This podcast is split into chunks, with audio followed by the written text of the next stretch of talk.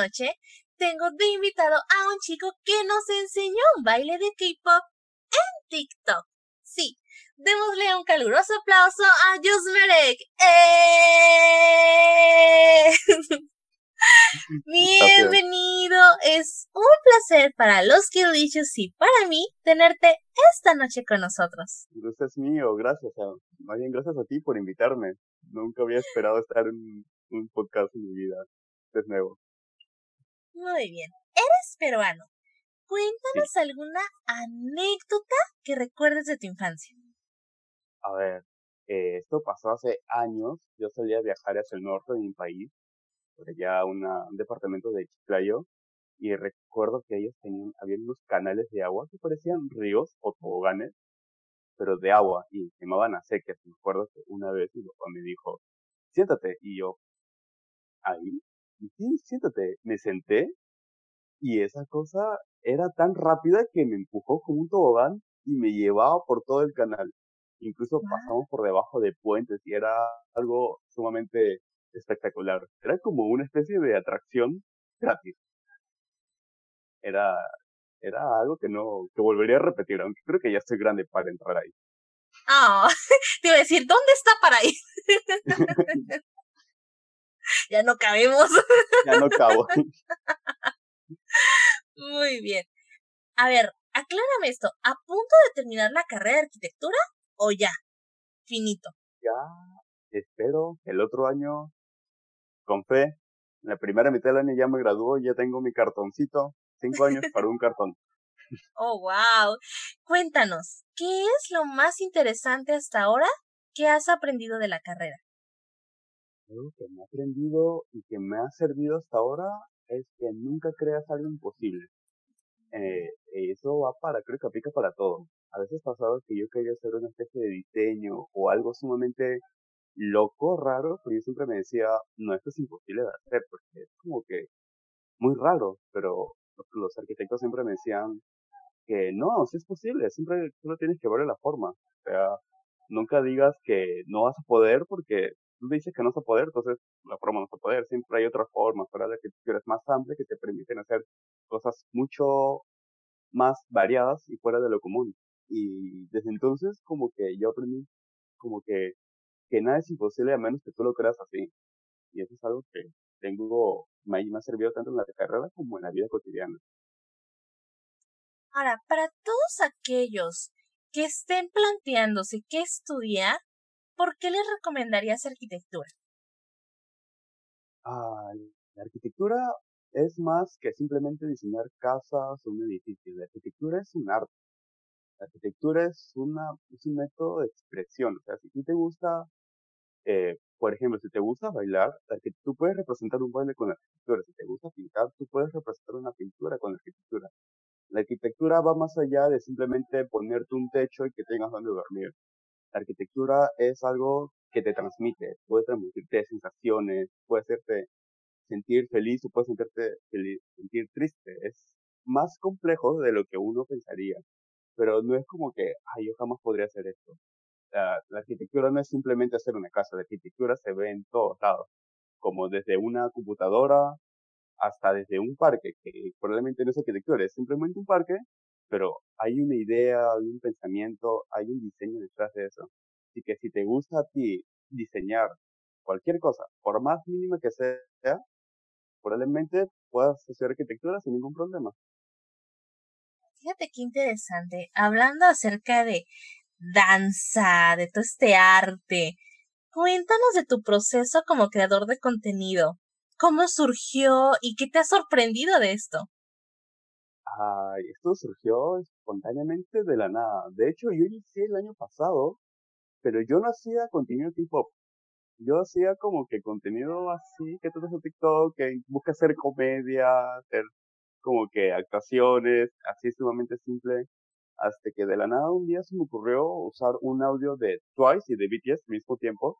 Hice dos videos y esos videos como que me hicieron viral. O sea, para ese entonces que llegué 30.000 likes para mí era demasiado, porque mis videos no pasaban de los 100 likes. Y fue como que ahí dije, esto me funciona y es algo que me gusta hacer, algo que me gusta, porque me gusta el K-pop, ¿por qué no hago videos de K-pop? Entonces, desde entonces empecé a hacer más videos de equipo, más seguido.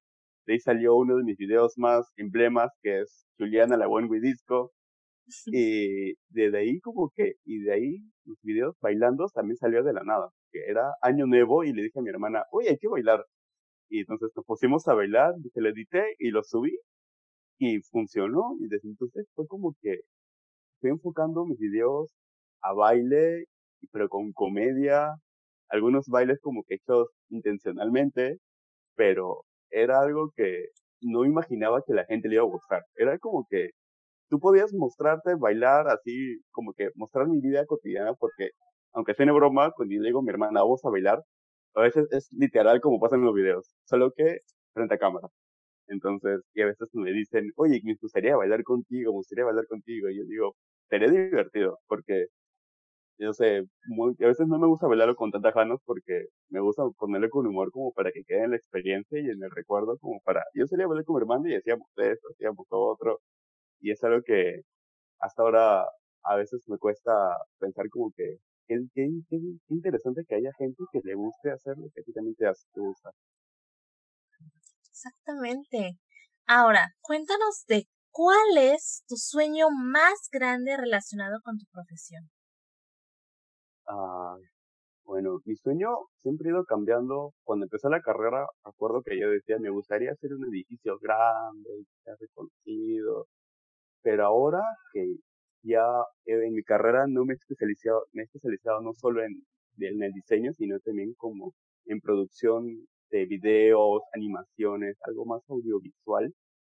Entonces me gustaría, mi sueño es lograr establecer mi propio estudio de diseño diseño tanto de arquitectura como de contenido audiovisual como para empresas o, o si a la gente le gustaría una animación, ser algo más complejo en cuanto a lo que es de eh, conectividades tecnológicas, cosas por el estilo. ¿Qué es el éxito para ti? Bueno, hablando de éxito, creo que no siempre en la vida he tenido como que una victoria como respuesta. Todos al menos alguna vez hemos fallado, nos hemos sentido mal por eso pero a veces de esas pérdidas, esas derrotas, siempre hay éxito. Aunque no lo, aunque no lo creía antes así, uh, cuando, mientras, si tú aprendes de esos errores o de esas derrotas, en realidad estás teniendo éxito porque estás aprendiendo de un error, pero que te ayuda a cambiar, te ayuda a mejorar. Es como una, una auto retroalimentación porque te desarrollas más como persona. O sea, sientes, me sentía mal por eso y hacía mal esto, entonces, y cuando no me funcionó, la segunda vez ya no voy a cometer el mismo error, pero he tenido éxito porque he aprendido que es lo que no debo hacer. Entonces, el éxito está en todas partes. No creas que una derrota, no siempre es bueno creer que una derrota es el fin de todo y ya. En realidad, una derrota siempre es el inicio de algo nuevo. Pero un niño se puede sentir victorioso porque ganó una cajita de caramelos, pero quizás para ti es algo significante, pero para esa persona es sumamente valioso. Entonces, tú no puedes demeritar el valor del éxito de otra persona porque no eres tú, tú no lo percibes así. Para ti otra cosa exitosa, quizás para otra persona eso es insignificante. Entonces, eh, siempre hay que mantener como que respetar la posición de los demás, como que saber que eso hay que respetar la percepción de cada persona. Exactamente. Ahora, ¿alguna lección de vida que tengas muy presente? Ah, bueno, bueno, todos en un momento hemos tenido un momento sumamente triste en el que creemos que la vida no da para más, o queremos llorar y tirarnos a llorar, pero, y me ha pasado, pero en realidad a veces, muchas veces creemos que eh, no tenemos a nadie con nosotros, o que nos sentimos solos, o simplemente queremos renunciar a todo, y a veces tocamos fondo, pero a veces es necesario tocar fondo, porque cuando tocamos fondo nos abrimos paso a nuevos cambios, eh, yo antes creía, a veces una persona puede creer que no tiene nadie con quien conversar, pero en realidad siempre tienes a alguien o algo. Tú puedes tener una persona probablemente ahí, pero simplemente tienes que saber confiar, dejar de tener miedo, porque a veces el mismo miedo es lo que nos hace, nos juega a nosotros en contra. No nos deja confiar en alguien más, o no nos deja expresarnos correctamente como queremos, y muchas veces por eso nos retraemos a nosotros mismos. Entonces, o si quizás uno no se siente, si no te sientes apto en confiar en alguien más, busca dónde puedes encontrar ayuda. Y a mí me pasó que yo, por suerte, tuve a mi amiga que me ayudó un montón en la vida, pero a su vez, me acuerdo que antes de confiar en ella, yo buscaba la manera de cómo sentirme bien. Pero entonces, ¿qué hice? Justamente un artista que yo admiro demasiado sacó un álbum, que si bien fue coreano, yo no lo entendía, pero me tomé la molestia de ver la letra. Pero su letra, tú ves que la música trasciende el lenguaje. O sea, el lenguaje al final es simplemente algo que tú lo no es un impedimento. Entonces, yo encontré mucha ayuda en su música, me ayudó demasiado y me hizo sentir muy bien y como que me llenó un poco más de valor para poder expresarme a mí mismo con otras personas y que ellas personas me ayuden. Entonces, algo que yo puedo decir es que realmente nunca des por perdido algo. Simplemente hay una luz que te va a ayudar de alguna manera por más pequeña que sea o por más que tampoco importancia le des como una canción que quizás tú es una canción, no me ayuda nada. Una canción puede salvarte la vida incluso. Fíjate, tocaste un punto muy interesante. algo que podría agregar, nada más a lo que has mencionado, es también no dejarse sumir en, en el tocar fondo, ¿no? Porque como ya bien lo dijiste, es el tocar fondo es una manera de el cambio, de dar el, el, siguiente paso. Y esto lo podemos ver en varias, en varias facetas de la vida, tanto en la personal, que puede ser el trabajo, la familia, los amigos, en una relación, a veces se necesita tocar fondo, se necesita llegar para poder desprenderte de esa relación, porque muchas veces pasan cosas, pasan cosas, pasan cosas y el corazón aguanta, el corazón le echa ganitas y tolera a full. Exactamente, está full y todo, todo, todo. Y a veces la gente a tu alrededor te dice, no, es que eso te está haciendo daño, compréndelo, no te hace bien. Exactamente, el amor te ciega y en, ocupas esos momentos de tocar fondo. Porque una vez que llegas hasta abajo, es cuando reaccionas, despiertas, ¿no? A la realidad y dices, ¿qué estoy haciendo? Y, y necesito cambiar, necesito ya salir de esto y dejar esto. Este, también he, llegado a saber de experiencias acerca de las adicciones que tocan fondo y es un proceso de que tratan de ayudarlo, cuidarlo, no, no, no, no se puede, toca fondo y es cuando reacciona, ¿no? En el mejor de los casos la gente reacciona, en el peor es ahí, ahí queda el asunto. Ahí queda. Exactamente. Entonces, es importante ese punto de tocar fondo, pero no hacerse víctima. Porque cuando tú estás en el fondo y nada más sientes esa sensación de victimismo, no logras salir adelante y no logras hacer el cambio. Exacto. Porque nada más dices, yo, ¿por qué? ¿Por qué a mí? Y ahí te quedas. No. Exacto, hay que tener valentía y buscar salir adelante, no como que estoy caído que fondo y es preguntarse, ¿realmente quiero estar así todo el tiempo? ¿Realmente quiero sentirme mal? Entonces, ahí hay que armarse de valor y tener amor propio, porque no me gustaría verme así. No me gustaría, es algo que a uno no le gustaría verse a sí mismo. Claro, entonces es eso, es un, nada más lo único que agregaría es eso. Y o un detalle final sería ante las adversidades, por muy difícil que suene y por muy tonto a lo mejor que suene también, sonreír. A lo mejor van, van a decir que es un exceso de positivismo, pero no. ¿Por qué? Porque cuando tú una adversidad la tomas, ok, la voy a tomar y voy a, voy a estar bien, no voy a dejar que la tristeza me suma y llore y este, no, next, next, next, next, next. Cuando tú haces eso, logras motivarte como un motorcito, ¿no? Logras como activar un motorcito y sales de ahí.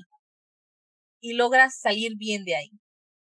Es, eso es algo muy curioso y pasa, porque a mí también me llegó a pasar una, una vez estuvimos en una situación que era increíble y decíamos, no puede ser, pero teníamos la mejor actitud del mundo y la gente se extrañaba porque nos decía, pero es que ustedes no están llorando, ustedes no están abajo, no están, o sea, no se miran mal, pero es que...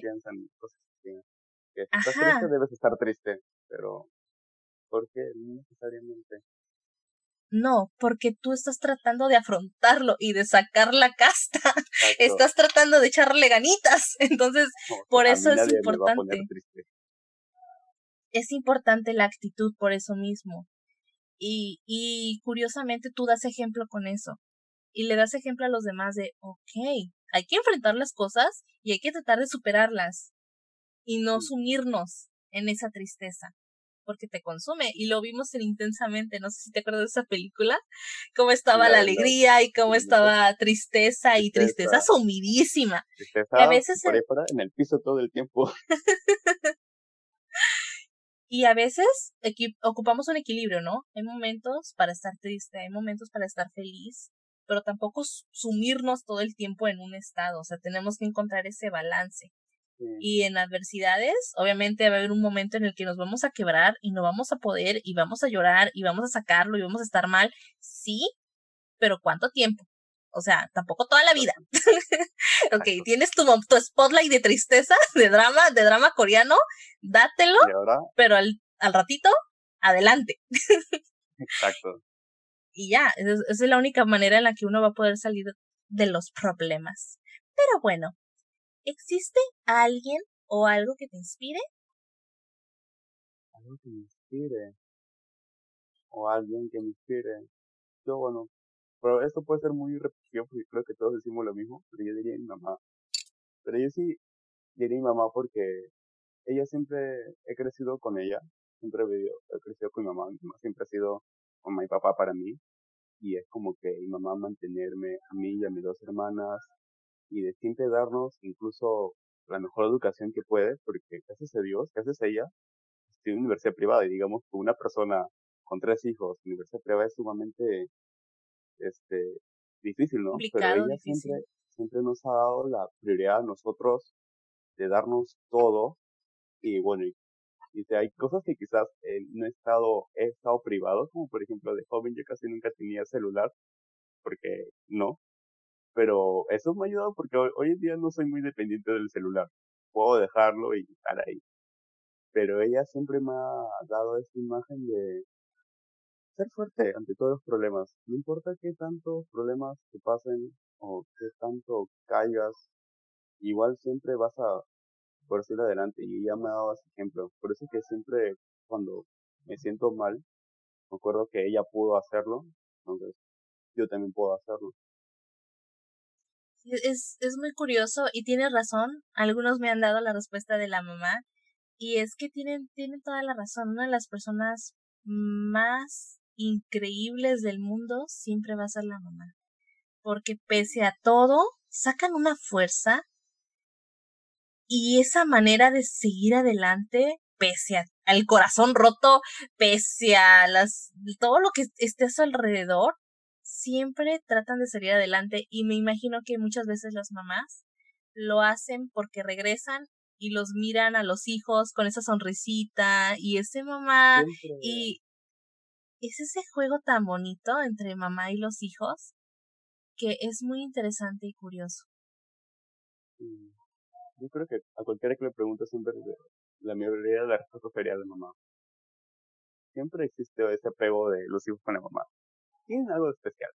Libros, películas, series y videojuegos que te gusten ver o leer. Solía leer mucho, de hecho, hubo un tiempo en el que tuve mi negocio de chocotejas, unos dulcecitos y vendía y con eso me compraba mis libros e incluso me compré una saga completa. Eh, me gusta mucho lo que son los libros de distópicos, que es como que en un futuro, no sé, el fin del mundo, enfermedades, virus, cosas así, ¿no? Eh, ese tipo de, de, tramas me encantan demasiado. Eh, luego, por videojuegos, me gustan mucho los multijugadores. No me gusta mucho jugar solo porque me aburro, es como que hablo conmigo mismo y es como que ya quiero hablar con alguien, ¿no? Entonces juego con mis amigos en multijugador, juegos antiguos como es el de Zombies, el de Left 4 Dead, o últimamente con unos amigos que juego que es The Forest, que es un juego de supervivencia. Y de series, yo amo demasiadas las series animadas. Pero no series animadas así como Peppa Pig o cosas por el estilo. Eh, me gustan las series que tienen un tema más profundo, un tema de, un tema de fondo, o sea, mensajes que te enseñen. Por ejemplo, me encanta mucho Steven Universe.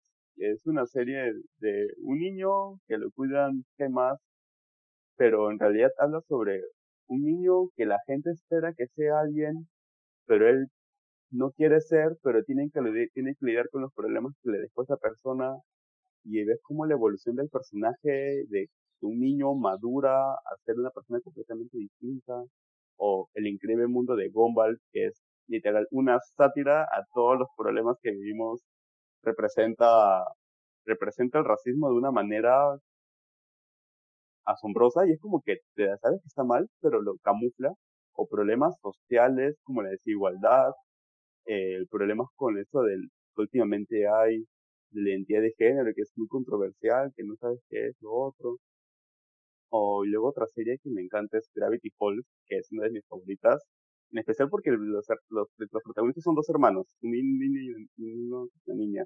Me recuerda a mí y a mi hermano, porque la serie habla sobre que no importa que seas un lugar lleno de misterios y todo lleno de mentiras, siempre habrá alguien en quien puedas confiar. Y me recuerda a mi hermana exactamente, por si lo vimos juntos, una de las series que más vemos juntos. Y por último, amo mucho lo que es Avatar, que es una serie antigua del 2008, que es el niño que maneja los controles, los elementos del aire, fuego, tierra, que también habla sobre temas un poco más profundos acerca de, de la gente espera que hagas algo de una manera, pero tú no quieres hacerlo así. Entonces en esa travesía tienes que buscar la manera de que eh, no, no te corrompas por lo que la gente quiere que hagas. Y es, son mensajes que te enseñan mucho y me encanta, porque son para niños, pero de, del fondo en realidad no lo son. Y es algo que me gusta eso en las series animadas, que manejen esos temas y que se lo enseñen sutilmente a los jóvenes, a los niños, para que crezcan aprendiendo de eso. Y eso es algo que a mí me encanta. Es algo que yo cuando tenga mis hijos le voy a hacer ver esas series, porque siento que tienen mensajes espectaculares. Coincido contigo, hay series que son caricaturas, pero tienen temas que no son para, no son tan niños en realidad. Son, tienen un, tienen un mensaje un poquito más adulto. Y es curioso porque seguramente muchos niños miraron esas series igual, ¿no? Pero cuando crezcan, van a volver a verlas y les van a encontrar eso que no le encontraron de niños, porque me imagino que incluso te ha pasado a ti, ¿no? Que hay cosas que miras de niño y lo disfrutas, lo ves y todo, pero lo vuelves a ver de grande y le encuentras otro significado que no habías encontrado esa primera vez. Y bueno, y eso es algo que yo paro, yo por eso paro reviendo series o busco series de misma temática porque me encantan. Y es como que lo puedo ver con un niño al costado y el niño como que ve una cosa y yo entiendo otra cosa sumamente distinta y a veces me tomo el tiempo de explicarle. Lo que pasa es tal, tal, tal, tal. Y el niño no me entiende. Eso lo ve el dibujito.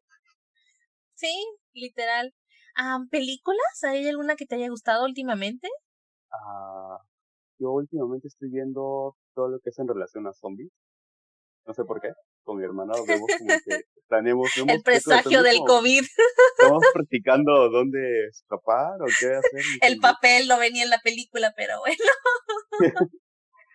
pero últimamente estoy viendo eso, pero más me gustan las películas que son un poco más de ciencia ficción, como Interestelar, o La Llegada, o por ejemplo, El Señor de los Anillos. Me encanta esa película no solo por la trama, sino porque tiene una excelente banda sonora. Y algo que yo amo es la banda sonora de las películas o series, el instrumental. Hay instrumentos que los manejan de una manera increíble y eso me capta mucho en una película. Porque pasa una escena, ponen una música de fondo, que a veces ponen músicas que no tienen nada que ver, pero ponen músicas que le ponen el toque y es como que algo distinto, es algo que me encanta. ¿Cuáles son tus grupos de K-pop favoritos? Son todos los que yo inicié. O sea, yéndome para el 2010 cuando yo empecé, yo diría mi favorito es Girl Generation. De hecho, soy Sone, totalmente Sone. Pero aparte de eso, le tengo mucho cariño a otros grupos como Twenty One, Big Bang, Tiara, Shiny. Y puedo decir que de la nueva escuela hay grupos que me, que me encantan. Me encanta su discografía demasiado, entonces que lo sigo que es Icon y Winner de la YG, y Harp, el grupo mixto, que incluso fui al concierto solito porque nadie quería ir conmigo, pero ahí me tienes ahí gritando, solito, festejando. hablemos del tema central de este podcast, Infamous K-Pop, grupos separados o que han perdido miembros. ¿Qué nos puedes decir al respecto? Porque de este tema hay demasiada tela que cortar. Es, es algo que todo K-Popper se enfrentará. Sí, y es algo que siempre les digo, acostúmbrense, los grupos no son eternos y no todos los miembros tienen, por así decirlo, su, su puesto asegurado, porque siempre sucede algo, desde controversias hasta renovación de contratos, o las aspiraciones de un mismo artista que quiere, ya se aburrió quizás de ser idol y quiere explorar, entonces muchas cosas hacen que dejen el grupo. Y es algo que muchas veces duele, pero a veces tenemos que poner a pensar que si es realmente lo que los artistas quieren. No sé si te ha pasado que tú vayas, por ejemplo, está en un grupo y sale del grupo porque quiere seguir su carrera como solista. Obviamente uno como primero, te duele porque no nos ver con mi grupo, pero tienes que emocionarte porque va a perseguir su sueño. Pero bueno, luego tenemos los escándalos, que ahí sí sabemos que como es en Corea que uno no puede dañar la imagen del grupo para nada. Y si a veces es lo mejor, te remueven del grupo porque el grupo quieren que siga, pero no quieren la imagen. Pero pero bueno, bueno, es algo que siempre ha existido allá, ¿no? No podemos como decir que está mal o bien. La percepción que ellos tienen. Y tenemos esta leyenda de los siete años, ¿no? O sea, un grupo tiene ciclo de vida siete años. O sea, su, su vida nomás siete años. ¿Por qué? Porque es cuando eh, los contratos comúnmente se renuevan o ya no la armó este grupo, no llegó a las metas que ocupábamos como compañía y le decimos adiós. Exacto. Y, y ese es, es, y entra, por ejemplo, el tema de renovación. El problema es, por ejemplo, cuando tú dices, cuando llegas a los 7 años y no cumples las expectativas, la gente simplemente los desintegra. Ok, pero ¿qué pasa cuando la gente quiere mantener al grupo? Ahí entra el detalle, la renovación de los grupos.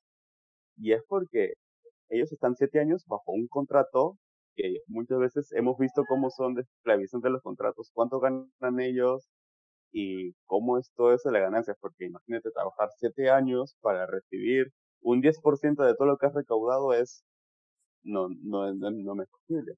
Pero los que quieren seguir, entonces viene la negociación del contrato. Y ahí es el problema. ¿Cuánto voy a ganar? Porque ya tengo un título, ya, soy parte de ese grupo, es reconocido, pero no puedo seguir ganando lo mismo. Entonces, o otras personas que quieren explorar otras áreas, que creo que es muy común que los saldos vayan por lo que es la actuación. Entonces, y muchas veces agencias como que no quieren o como que ellos eligen, tú vas a ir a este drama, no es que no vas a ir porque no me gusta. Entonces, eh, aún así con la renovación siguen siendo esclavizantes. Muchos de estos artistas como que ya no quieren o quieren ser un poco más dueños de su carrera, o sea, quieren escoger, quieren ser parte de por dónde quiere ir su carrera. Y, yo creo que muchas personas, los artistas, que probablemente ya, probablemente estén hartos de esto, de que su carrera no tengan decisión sobre su carrera, opten por dejar el grupo. muchos, muchos han dejado su grupo. Eh, recuerdo que en 21, eh, creo que todo, ella, una, una Mincy, si no fue la primera en irse, ella quería su carrera como solista porque estaba esperando hace tiempo pero la agencia nunca le dio atención, fue como que allá, estás ahí, y creo que ella fue la que se aburrió, agarró sus maletas y se fue. Entonces ahí tú más viendo cómo es la desesperación, porque imagínate, entrenar como que algunos por 10 años, terminar el contrato y es como que, ok, viene la renovación, pero quiero algo más. Yo no voy a estar en lo mismo. por ejemplo, si el grupo se separa, que es mi nombre qué es, no es nada. Entonces quiero hacerme una carrera como solista, o sea, quiero tener un nombre propio. Pero si la agencia no te lo quiere dar, entonces me voy. Buscaré a alguien que sí me valore. Fíjate, en el caso de Mincy, Mincy es muy talentosa, Mincy tenía todas las para hacerla sola. Creo que lo único que le puso el pie fueron unas declaraciones que se que hubo ahí entredicho de si dijo o no dijo en contra de Ciel. Creo que eso fue lo que la ensució un poquito o bastante porque no pudo tener no pudo tener el apoyo que hubiera tenido porque 21 era un grupo con demasiado apoyo, o sea, era todo. Sí, me atrevo a decir que tenía como más incluso popularidad en Corea o internacional que Blackpink. no sé ahí si Blackpink sí tenga más popularidad. Yo creo, creo que Twenty One es como el equivalente de Blackpink. Y es como que, por ejemplo, yo siempre comparaba, siempre he visto esa rivalidad entre Twenty One y Girls' Generation. Girls' Generation era más Asia. Era más Japón, Corea, ellas dominaban Asia. Pero Twenty One tenía el, detalle que ella estaba en Asia, tenía poder en Asia, pero ella, no, dominaba América. Lo era Twenty One. Twenty One tenía el dominio de América. Entonces, ellas tenían ese plus, ellas tenían todo para despegar. Eran como las Blackpink de ese entonces porque tenían el público en ellas. Pero no sé qué pasó con la agencia que no lo supo matar. Sí, ahí, ahí, ahí podríamos agregar un poquito de lo que estamos hablando en backstage. Uno de los grandes problemas que tuvo YG con 21 es que eh, siempre estuvo menospreciando a 21 diciendo que eran feas y ellos querían tener a sus bonitas y sus bonitas las estaban preparando y eran Blackpink. Entonces, como grupo que todo el tiempo te estén menospreciando y estés mirando que están dándole cariño y cuidado al, a otro grupo diciendo que son las bonitas y que ustedes son las feas, me imagino que debe ser algo traumático, o sea, sí debe, sí debe lastimar. Entonces, el grupo, el grupo ya no estaba. Exactamente. El grupo ya no estaba cómodo en esa situación. Y Mincy, que era la chiquita, que era la de quiero salir y quiero hacer y deshacer, obviamente como que se le juntaron muchas cosas, fue un cúmulo de cosas y no aguantó y explotó y va y me revelo. Y todo hubiera estado bien si solamente no hubieran salido esas declaraciones y esa de que eh, no recordaba al grupo, que no recordaba 21 y cosas así. Todo ese tipo de comentarios fueron, estuvieron de más. No se necesitaban para lo que ella realmente pudo haber tenido de apoyo de 21, que realmente la querían y la cuidaban, etcétera, ¿no? Entonces fue desatinado, después se arreglaron las cosas, felices y contentas las cuatro. que bueno, así debe de ser. Exactamente, así debe de ser, pero son esos detalles de la vida.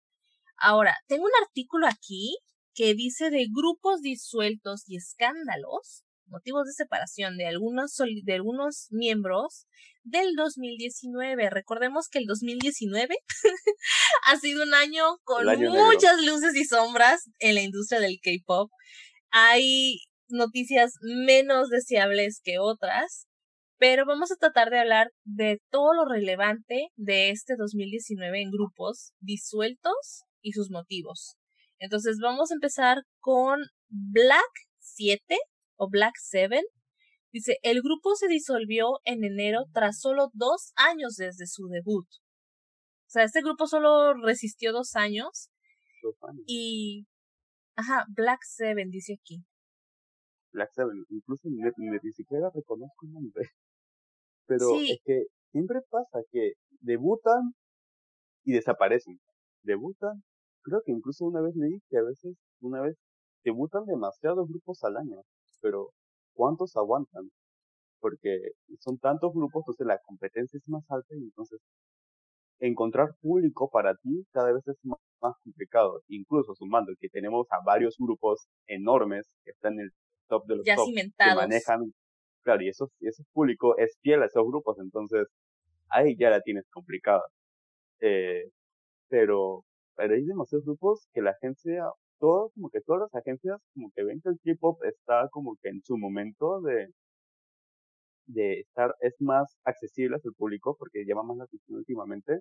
Entonces la gente debuta, debuta lo loco, la gente debuta, debuta, debuta, debuta, pero ¿a qué costo? O sea, varios artistas, varias personas, y eso es lo que a mí me parece un poco decepcionante, es que son gente igual así, que, tienen el sueño de ser idol, que busquen una agencia cualquiera que les va a dar la oportunidad de debutar, debutan, están cumpliendo su sueño, pero no cumplen las expectativas de la agencia, no, tienen ganancias, porque mantener un grupo de por sí es caro, en especial si son numerosos.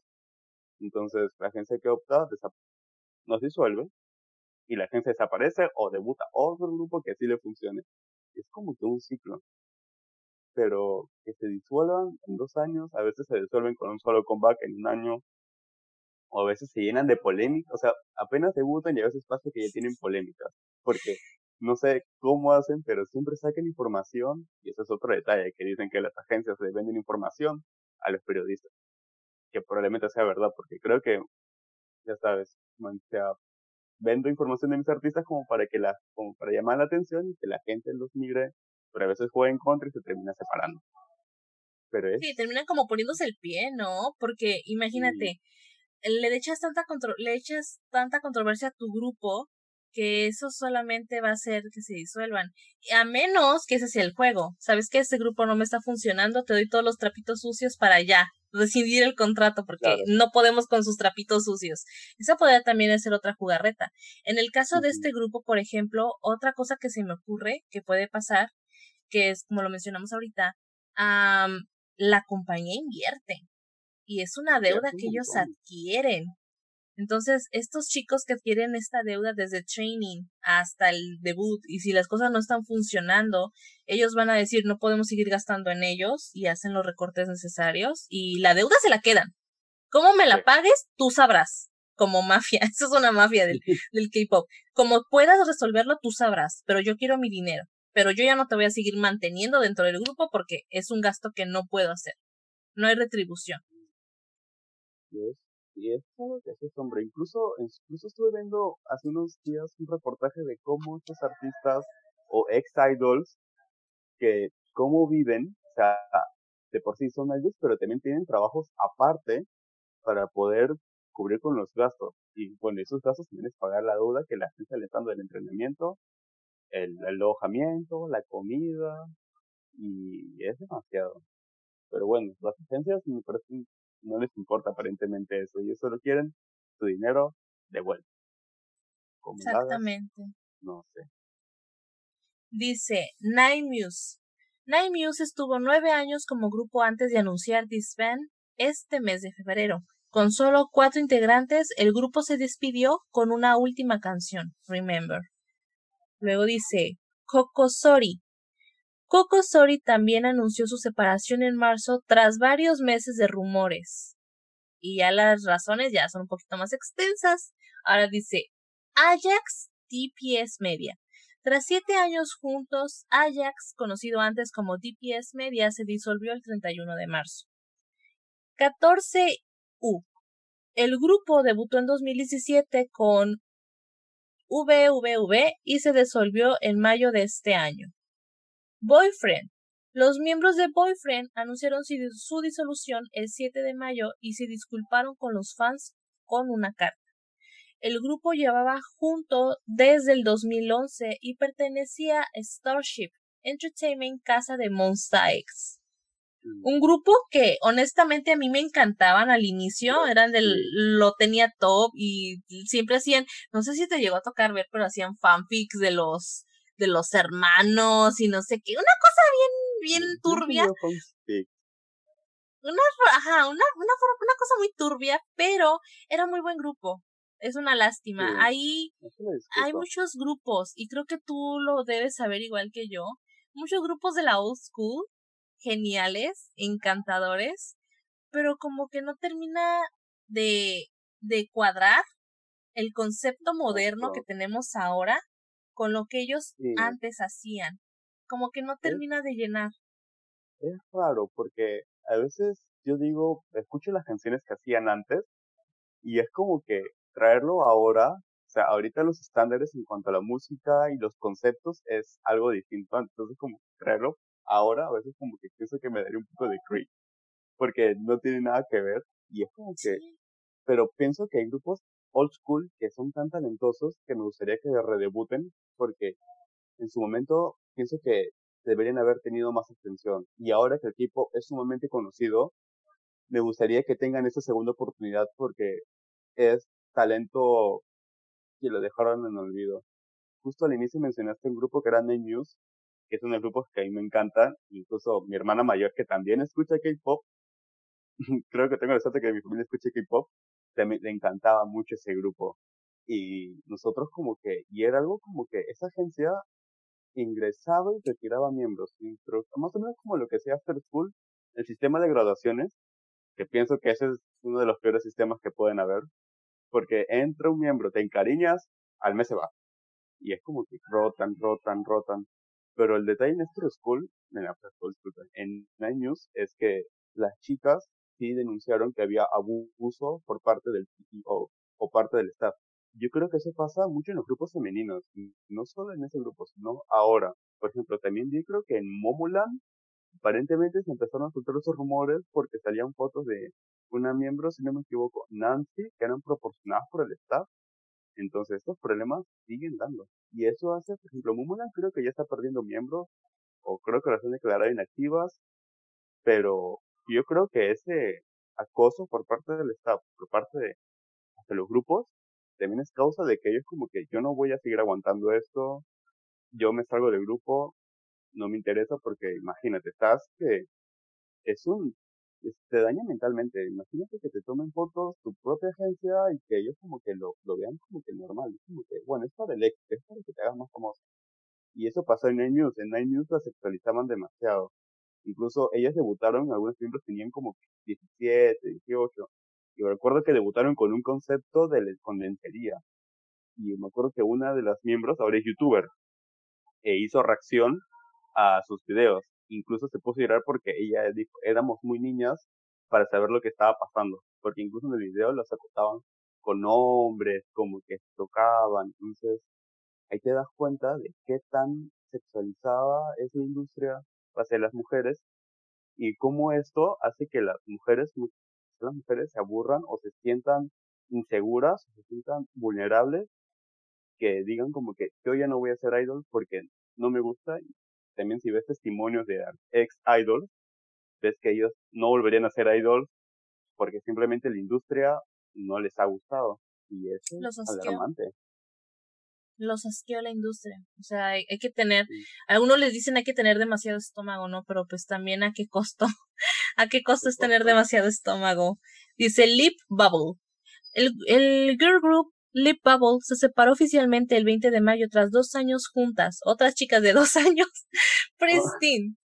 Tres casi dos, tras casi dos años de inactividad desde, desde y una subunit Pledis anunció que Pristine se disolvía oficialmente el 24 de mayo. La noticia no cogió por sorpresa a los fans, que llevaban esperando comeback mucho tiempo, pero impactó a la industria por ser uno de los grupos rookies más famosos de su año. Y eso sí fue sorprendente para mí. Pristine es el grupo que por sí con sus ellos subían videos antes del debut como que de haciendo covers, haciendo shows eran, si no me equivoco, muchos miembros, eran 10, 12 miembros por ahí, no sé qué tantos miembros, pero todas eran súper talentosas y eso, aunque sus canciones me gustaban mucho, yo sabía que ellas tenían todo un potencial.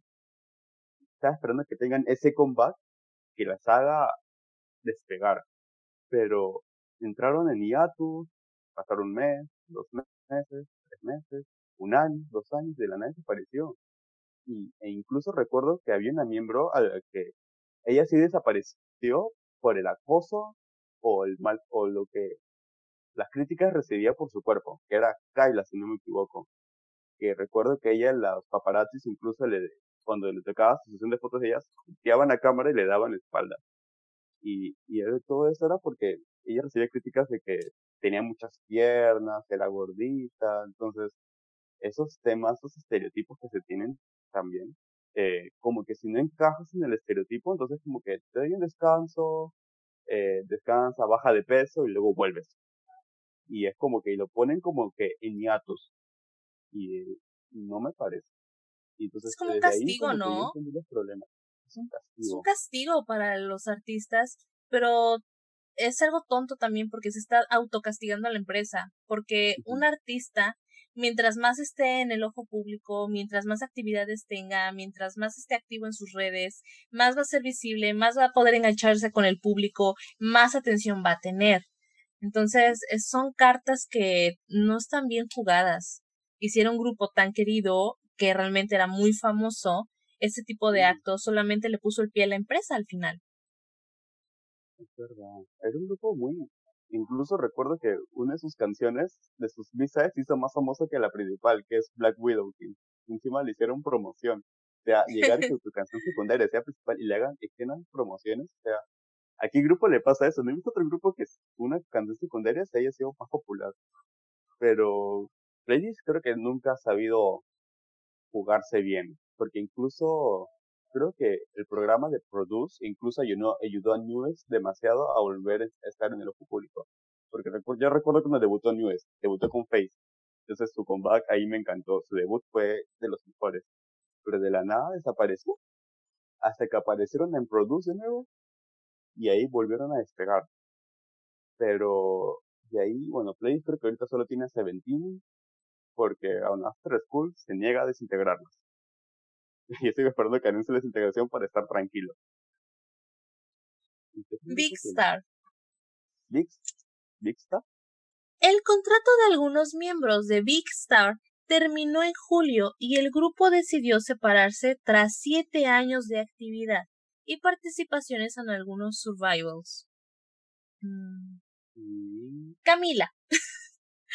El 22 de julio supimos que el trío Camila se disolvía a través de un post de Instagram de la líder de la formación. Debutaron en 2018 con Red Lips e hicieron su último comeback con Take Me Home, cuatro meses antes de separarse. Estas chicas fueron más fugaces. Un año y pico. Mar Marvelo. Marmelo una de las poquísimas bandas instrumentales de chicas que hay en la industria. Marmello o Marmelo decía adiós el 2 de septiembre. Lo comunicaron a través de Instagram y puede leerse. La banda hizo su último comeback con Wake Me Up el año pasado. Ahora sí, viene lo chido. Miembros que abandonaron grupos. Ahora sí, chicos, se viene el tecito intenso. Prepárense.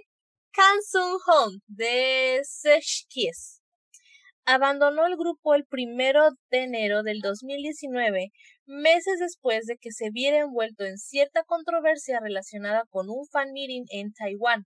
Después del suceso, Kang Sung Hong no participó en los conciertos de la gira de Kiss y el 13 de noviembre sus fans demandaron al artista y a su club de fans Honey World ¿Qué? Ese T estuvo intenso. ¿Exactamente qué hizo? Fue un problema en un fan meeting, ¿cierto? Ajá, dijo que tuvo una controversia en un fan meeting y sus fans lo demandaron y el club de fans. O sea, estuvo, estuvo intenso. Creo que eso sí tiene sentido. O sea, en Corea tienes que cuidar mucho lo que dices y cómo actúas y también qué usas.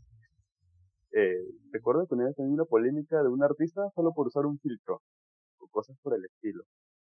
Pero eh, cualquier acto, por más mínimo que sea, muchas veces como que lo hacen ver más, o sea, por ejemplo, por así decirlo, yo tiro un papelito, pero las personas lo hacen ver como que un poco más escandaloso, cosa que puede, te arruina la carrera estás destruyendo el medio ambiente. Y es como que lo ven como que, eh, no, eso es motivo de cancelación.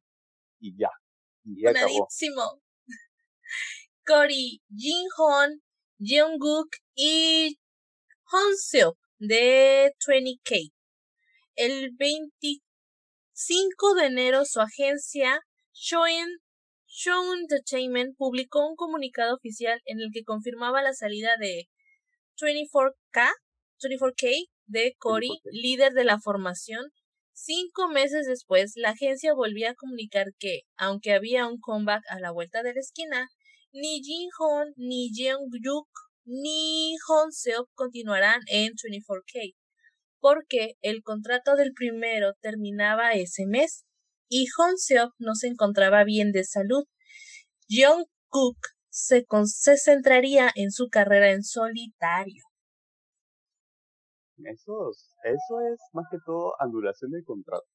Yo pienso, porque supuestamente todos firmamos un contrato, firman un contrato por siete años y que a veces llegan por problemas de salud o que quieren su carrera solitaria. Es como que hay discusiones para mí dentro de la agencia o yo pienso dos cosas. Quizás uno, pues la carrera como grupo no es lo que busca y simplemente deserta el grupo, yo creo que es razonable.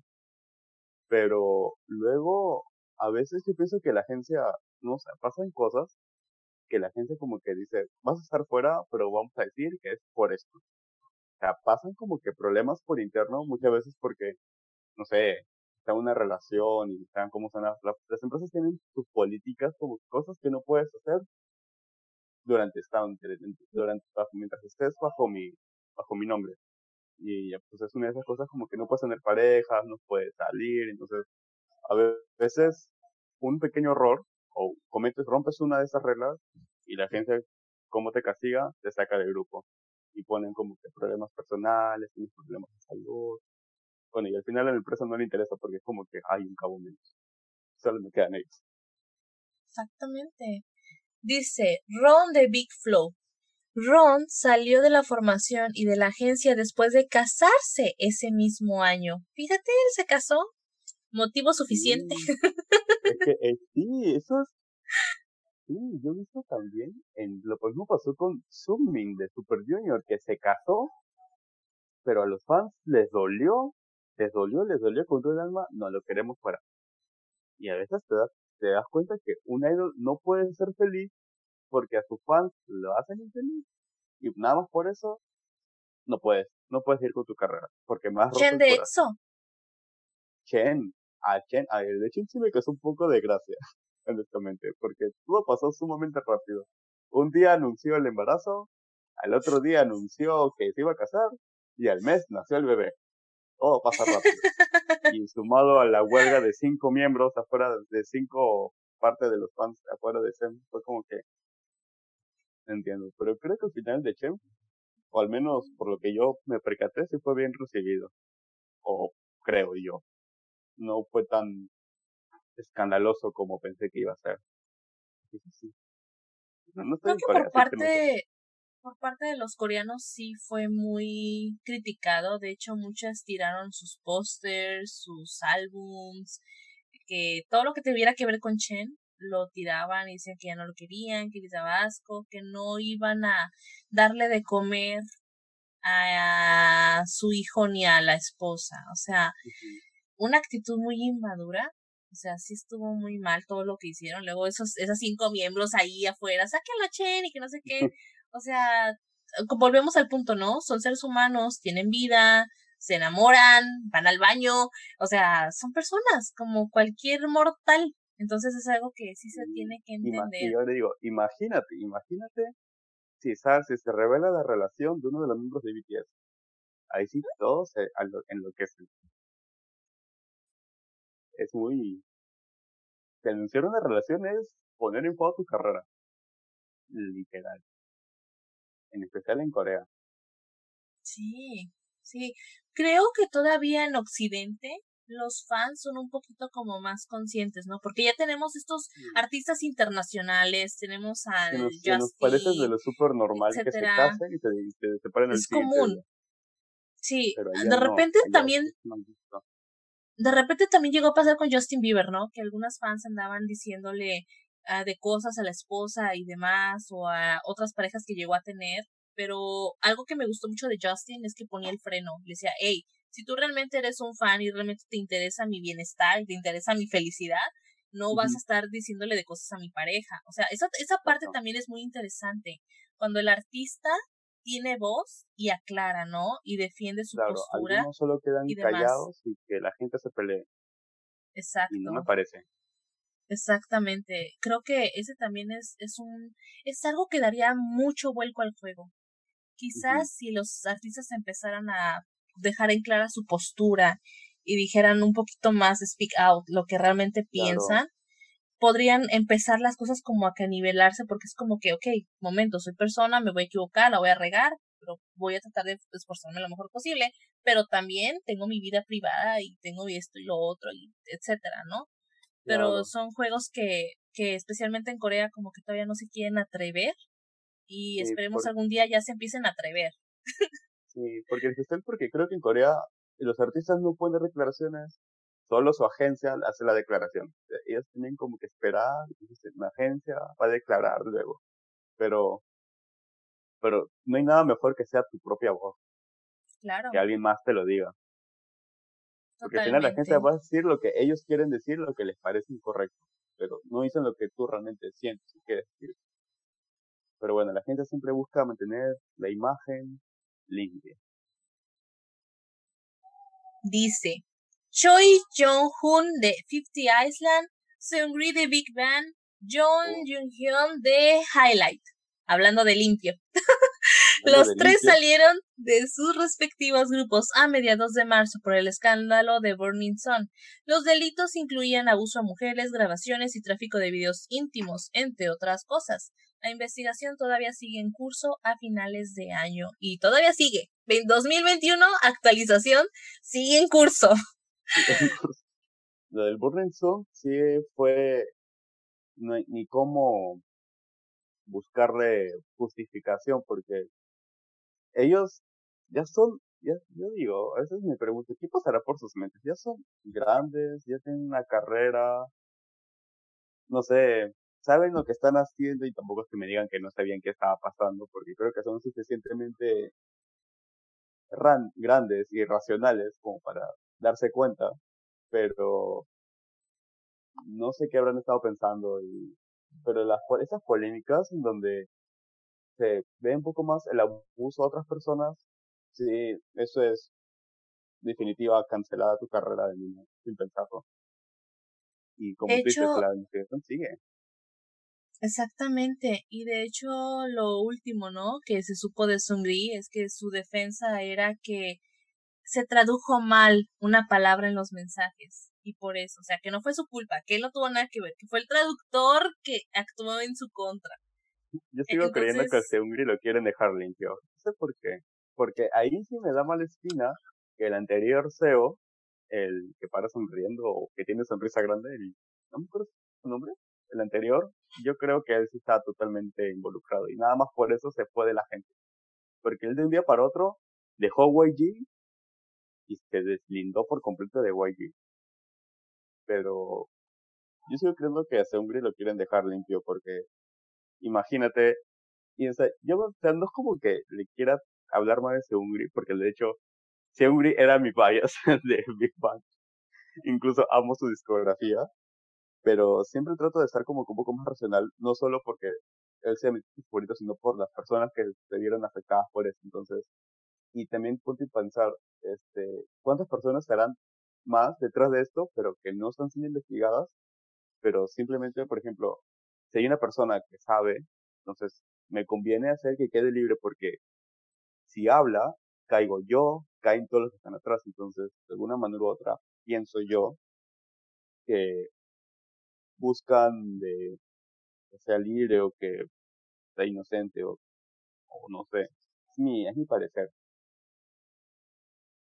Sí, eh, no sé si tiene que ver con que Seungri ha tenido como cierta correlación con, con estos grupos, como, como estos grupos de poder, como que tiene ahí tratos, como que ha habido favores de por medio, porque de una u otra forma se ve como esa protección, como de una otra forma, como no, no, no, no, como tratar todo el tiempo de, porque una cosa es como artista que tengas un muy buen abogado y otra cosa es que hasta la policía estuvo cooperando para que no tocaran a, Burning Sun, como este juego entre todos. Es, muy extraño.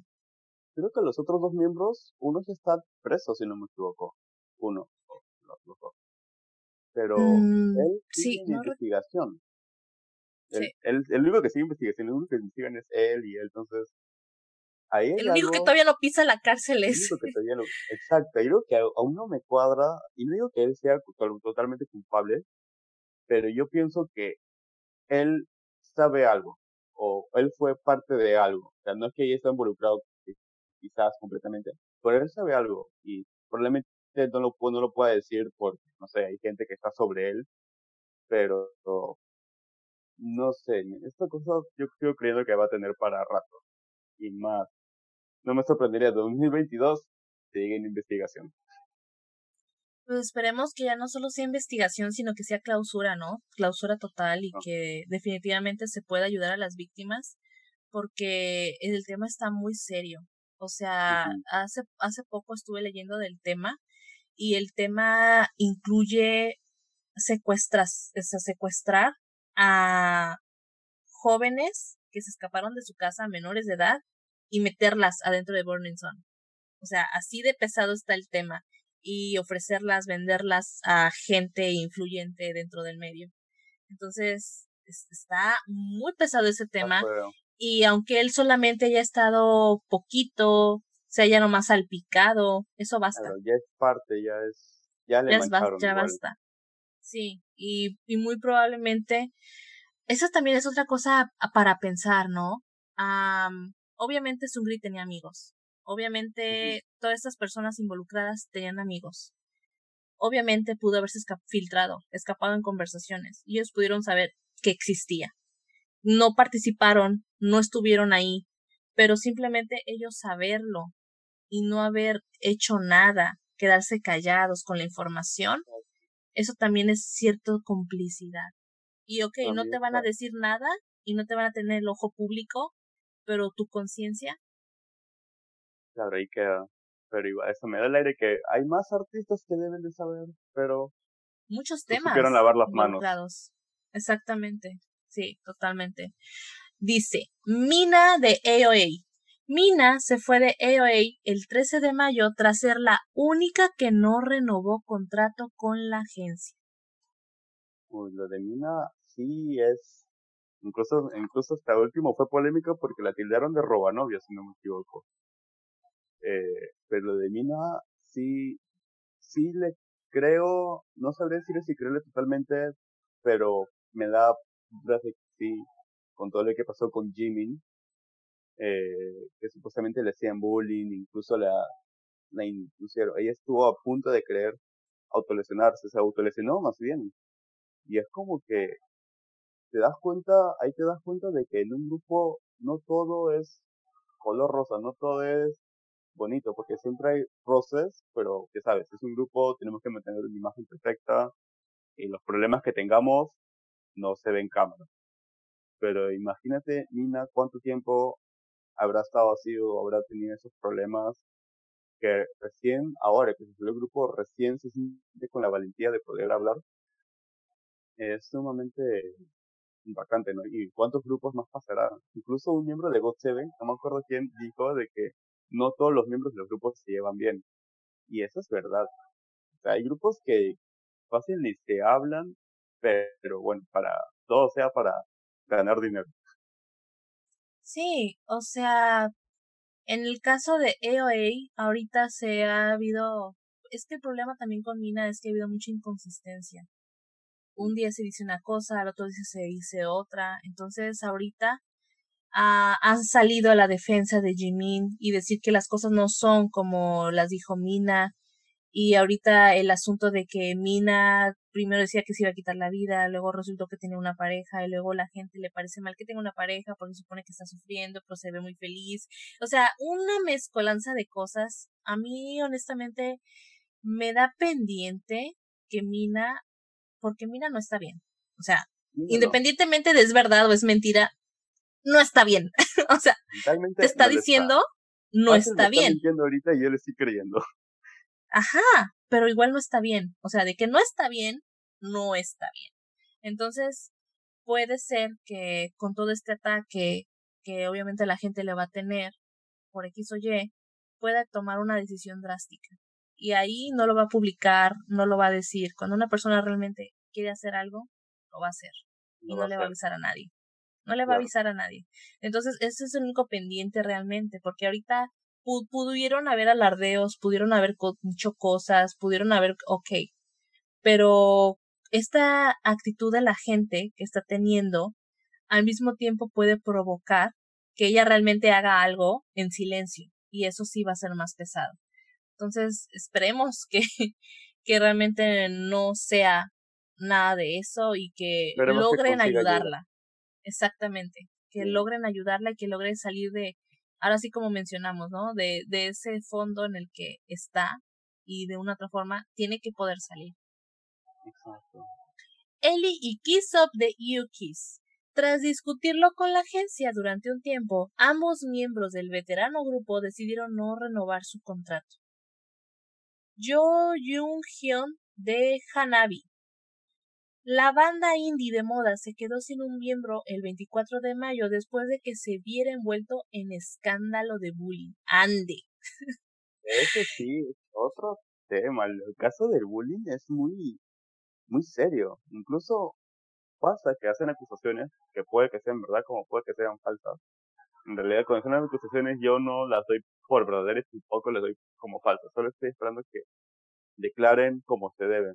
Pero incluso muchos de esos que se les acusa de bullying los mandan en hiatus, pero eso también deja mucho que pensar porque si lo mandan, a, lo mandan a hiatus puede ser dos cosas. O es verdad, o simplemente lo quieren cubrir del, del, del ojo público, como que, que dejen de, de verlo. Pero el tema de bullying es muy, muy serio, porque si no me equivoco, es uno de los problemas, es una de las razones por las cuales muchas personas se suicidan. Entonces, eh, y algo que no me gusta ver es cuando los fans dicen, eh, era muy joven como para saber lo que hacía. Eh, eh o sea, y no solo, no con temas de bullying, sino con distintos problemas, buscan normalizar esos problemas como verlo como, justificándolo como que era joven. Digo, ok, eran jóvenes, pero esos problemas se transcienden hasta la actualidad y probablemente esa persona tenga un trauma actualmente, se sienta mal y no pueda, no se sienta bien mentalmente. Entonces, no se trata de que algo que haya quedado en el pasado y ya, porque esos problemas traen consecuencias y algunos les tocan más que otros. Exactamente, o sea, no se trata de, de juventud, de inexperiencia, se trata ahí más bien sería como de ayuda, es que volvemos al punto, se necesita mucha ayuda en el mundo del entretenimiento. A, a los chicos se les entrena físicamente, vocalmente, arduamente, pero la, la, la parte emocional, la parte de confrontar la, las situaciones, no se les da la debida atención. Y es muy difícil que un chico decida por cuenta propia, ¿no? Ir a tomar cursos, ir a, porque es un tema que no es tan común, no es tan hablado, no es tan concientizado, porque se tiene la idea de que ir a terapia o, o con un psicólogo es de locos nada más. Y que si tú vas es por eso.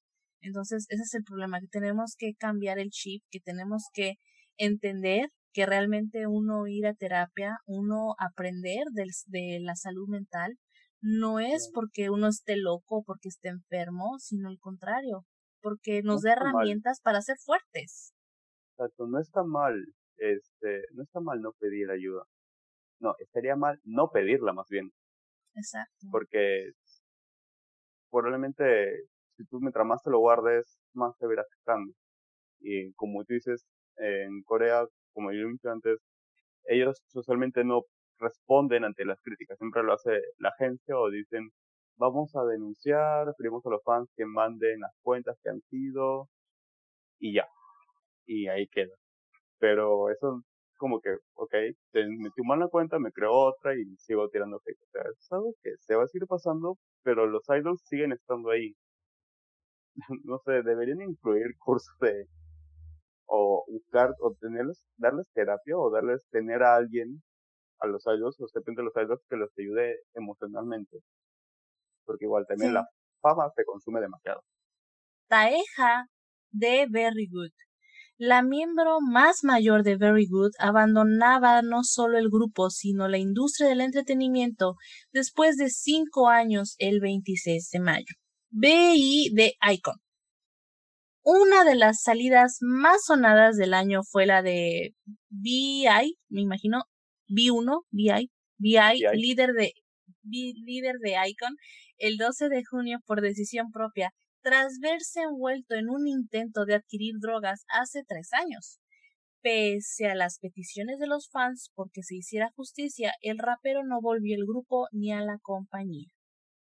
he visto varias polémicas. Incluso la última que vi fue la de Gain, que creo que se auto, no sé si se automedicó, pero alguien le dio pastillas que no eran legales. Pero pasa constantemente que consumen, siempre le encuentran pastillas o droga, que no, sustancias que no son legales. Y siempre esto genera polémica y genera polémica y genera polémica. Y bueno, algún, para algunos es el término de su carrera, para otros es un hiatus, para otros es simplemente una disculpa y seguir. Pero esto del tema de las drogas sí es muy sonado. Incluso le pasó a T.O.P. que creo que cancelaron su servicio militar por un tiempo y estuvo en, en el aire, pero bueno, ya retomó. Pero es mal visto. Muy mal visto por ellos. Sí, el, te el tema de las drogas este, es muy polémico en Corea. También los tatuajes es muy polémico. A artistas tatuados los esconden, pero a morir, ¿no? No se puede ver. Y algo... como sea, pero nadie... O sea, sabemos que tienen, pero la agencia no quiere que los vean. Exacto. Uno que me sorprende que anda de chico malo es este Jungkook, ¿no? De BTS, que sale con sus tatuajes y todo, exponiéndolos orgulloso él. Este Taimin también tenía un tatuaje que se lo intentaron tapar con grasa, pero de repente sí se lograba mirar el tatuaje. Y así ha habido artistas, también recuerdo de Sistar a, a ella que tenía ah, aquí en el abdomen. Que tienen en el abdomen. Y yo no entiendo por qué buscan hacer eso. O sea, sabemos que lo tienen pero no está mal, porque, porque a mí me interesan los tatuajes de Jungkook porque mi hermana estuvo renegando porque yo, yo veía como que tiene cosas tiene un ojo, tiene letras, como que se, como que se tatúa cualquier cosa al azar y como que lo hace ver divertido. Pero creo que cuando salieron los teasers de Bother, no estaban. Y mi hermana renegando, ya sabemos que tienen tatuajes, ¿para qué los tapan? Y yo como que, no sé. Pero buscan la manera de taparlos o lo ven mal. Incluso tenemos a J Park, que tiene tatuajes en todo el cuerpo. Pero, no sé, no, no puedo criticar a César Corona porque no es donde yo vivo, entonces no me pertenece dar esa opinión. Pero por este lado lo veremos de lo más normal, incluso diría faltan tatuajes. Falta tinta en esa piel. Falta tinta. Lee Jong-hyun de Cien Blue también envuelto en los escándalos de las salas de chat en las que se compartía contenido sexual filmado sin consentimiento. Lee Jong-hyun no abandonó CN en marzo cuando saltó el escándalo. No obstante, cinco meses tuvo que hacerlo por mutuo acuerdo tras el escándalo en relación con comentarios que hizo sobre el aspecto físico hacia una conocida youtuber. Y con eso vamos a cerrar porque es, es un tema súper que me tiene enchilada, me tiene enojada ese tema de parte de él. Porque, para empezar, pues no tenía necesidad, ¿no? O sea, no tenía por qué comportarse de esa manera tan tonta. Y, y siguió, siguió en el ojo del huracán. O sea, no bastándole el tema de, de las salas de chat, que era muy detestable y muy asqueroso todas las tonterías que dijo. No bastándole eso, se metió también en comentarle en Instagram, me parece, a una youtuber, este, acerca de, de su físico. O sea, estás viendo que, que estás en el ojo del huracán y le sigues. Ayúdame a ayudarte. Le gusta, le gusta, le gusta estar ahí.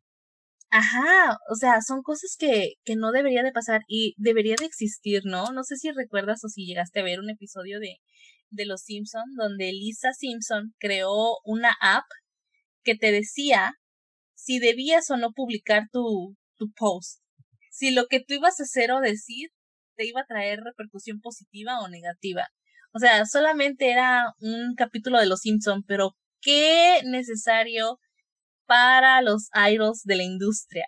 En serio, si tan solo existiera algo que te pudiera decir qué tan positivo te va a ir con ese post o no, o con el comentario que fueras a hacer, creo que muchas cosas cambiarían en el lado de los idols, ¿no? Se evitarían muchas muchas metidas de pata. especial para ellos, que son idols y es como que, ok, eres idol, recuerda que eres idol, ¿estás seguro que vas a decir eso? Porque incluso algunos tienen cuenta verificada y les aparece la cuenta verificada. Y es como que, conste, lo gracioso es que TikTok tiene algo similar, pero con los mensajes. sea, recuerdo que una vez vi un video y me decía, si escribes esto, TikTok te va a hacer una notificación. ¿Estás seguro que quieres comentar esto? y es como que te da la, la, oportunidad de borrarlo. Y es como que, bueno, TikTok tiene eso. Para, para videos todavía no sé si lo tiene. Pero, pero sí, ¿no? O sea, en el caso de él, o sea, ella está en una polémica y digamos que ya de por sí, de por sí lo que le, lo que le iban a cancelar era inevitable. Pero él como que, no sé, en su mente habrá pensado, no, que me cancelen, pero con ganas. Y mandó el, mandó el comentario.